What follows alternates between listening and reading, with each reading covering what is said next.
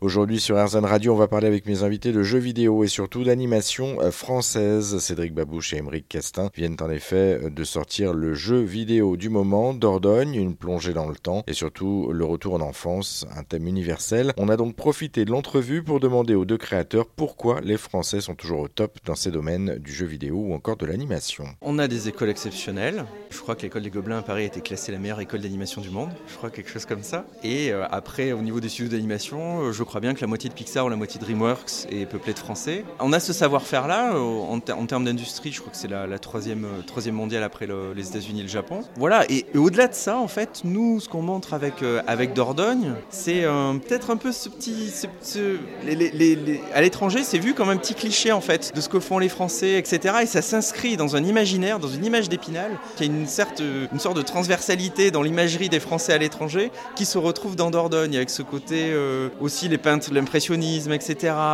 on voit au, Japon, ça marche très bien. On a beaucoup de retours extrêmement positifs. Et je pense que ça s'inscrit aussi dans une tradition de contenu qu'ils ne font pas, qu'ils ne savent pas faire, donc du coup, qu'ils apprécient aussi spécialement. Et nous, ça nous touche beaucoup parce que le Japon est un pays qu'on adore et qu'on admire. Et puis le Japon est quand même un pays aussi où l'animation a toujours été présente depuis les années 80 et même avant. Il y a des références en la matière. Et vous parliez tout à l'heure de, Miyazaki, c'est quand même euh, aussi une des références, si ce n'est euh, la référence euh, de ces derniers temps. Ça fait partie de nos références, ça fait partie des, références de Cédric. Bah, il le dira mieux que moi, mais il est aussi euh, réalisateur pour. Euh, il a travaillé avec le réalisateur Intaro, donc il a aussi cette approche, euh, cette expérience aussi du travail à la japonaise et la rigueur aussi que ça, demande, le soin du détail permanent qu'on a essayé de mettre dans, le, dans la réalisation de, ce jeu de Dordogne. Moi, je voulais aussi rebondir sur quelque chose que vous parliez, c'est-à-dire pourquoi on a cette singularité-là, pourquoi on peut critiquer beaucoup de choses qui se passent actuellement dans notre cher pays, mais il y, a, il y a quelque chose qu'on doit souligner, c'est que niveau culturel, on a le soutien du CNC. Et le CNC, je pense, fait partie pleinement de ce type d'institution qui nous permet de créer la singularité française, c'est-à-dire qui nous permet encore de produire du court métrage, qui nous permet encore de produire du documentaire, permet de produire. Euh, ils, font partie des investisseurs sur le jeu d'Ordogne.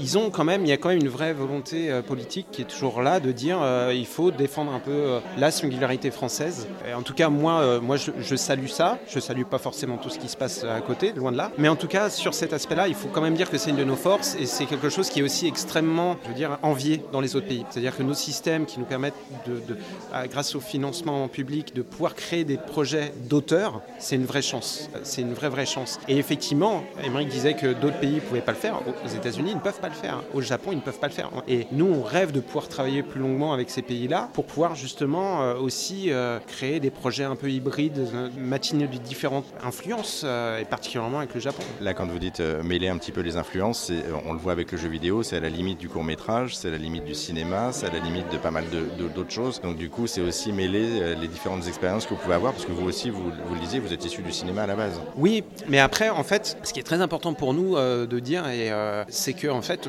en France, on a parfois tendance à, à, cataloguer les styles ou les genres ou les métiers. Comme j'expliquais, nous, on, venait de, on vient de la production du dessin animé, mais on n'a pas arrêté le dessin. Nos projets, on fait des, on fait des projets qu'on appelle transmédia, c'est-à-dire Dordogne, c'est la brique d'un projet ambitieux. On a un court métrage qui est en cours de production, qui est le préquel, qui raconte comment la grand-mère elle-même est arrivée enfant en Dordogne. Donc un court métrage qui va être fait avec les éléments qui nous ont permis de faire le jeu. On a une BD qui va arriver, qui va raconter encore la même histoire, mais d'un point de vue d'un autre personnage. Euh, je ne divulgage rien parce qu'il faut jouer au jeu pour savoir qui est ce personnage. Et on a aussi la musique qui est faite par le groupe Super Naïve. La musique qui a été faite pour les jeux est différente de celle qu'il y aura dans le vinyle et dans les plateformes euh, d'écoute parce qu'on a vraiment envie que les personnes qui s'intéressent à l'univers de Dordogne se disent à chaque fois qu'ils vont vivre une expérience un peu différente. Et euh, on réfléchit même à un projet de série, on réfléchit à plein de choses différentes. Et en fait, nous, euh, on pense qu'une histoire, elle peut être racontée de plein de manières différentes. C'est-à-dire que là, effectivement, avec Dordogne, on est venu dans le jeu vidéo, mais parce que c'était qui s'y prêtait le mieux et qui était presque le plus intéressant. Mais à l'arrivée, en creusant un peu pour d'autres projets, on va se dire bah, peut-être qu'on va plutôt commencer par le court métrage et après on viendra au jeu, etc. En fait, le processus créatif, il est commun à tout ça. Et nous, dans notre ADN, on se dit c'est quand même dommage de ne pas profiter de tous les médias qui sont disponibles et, de le présenter au public de plein de manières différentes. je pense que c'est hyper intéressant. C'est pas facile à faire, mais c'est hyper intéressant. On va, on va revenir pour, pour terminer justement sur le jeu, sur Dordogne et, donc sur la belle histoire. Je vois qu'il y a pas mal de choses aussi que vous avez exposées sur la table, des, des, dessins en fait, plus, plus exactement. Alors c'est pas des dessins, c'est des... Des aquarelles. Et du coup, qu'est-ce que ça signifie justement ces aquarelles? Ça rappelle un peu l'univers qu'il y a dans le jeu, du coup, si, euh, si j'ai bien vu tout à l'heure. Pourquoi ces aquarelles? C'est le travail de départ en fait Alors le jeu est entièrement fait en aquarelle. Donc euh, tous les décors du jeu sont faits en aquarelle et après passés en 3D pour être dans le moteur de jeu. Alors pourquoi en aquarelle? Euh, Parce que je, suis l'auteur du jeu et je suis, on va dire, une espèce d'artisan de l'image. Je fais de l'aquarelle depuis que j'ai 14 ans et j'en ai 46 maintenant, donc ça fait 30 ans que je fais de l'aquarelle. Et donc quand j'ai commencé dans l'industrie du dessin animé, j'ai continué à essayer de, travailler sur le papier. Je, suis un peu une espèce d'ovni où euh, je fais évidemment du numérique, hein, mais je voulais absolument continuer à, travailler le papier, à peindre, à peindre, et j'ai essayé sur plein de productions de l'amener, d'amener cette technique-là, avec parfois succès et parfois pas du tout. Et quand on a commencé à travailler sur Dordogne, bah c'était une évidence, il fallait qu'on utilise euh, cette technique euh, d'une part parce qu'elle fait sens narrativement parlant, c'est-à-dire elle complète l'histoire, elle apporte une ambiance, elle apporte une atmosphère, et puis d'autre part parce que je fais ça depuis tellement longtemps que pour une fois que je faisais vraiment mon projet, j'allais pas m'empêcher d'aller faire de l'aquarelle. Une dernière petite question, comment est-ce que vous avez travaillé en amont en fait avant la, C'est 4 ans sur Dordogne?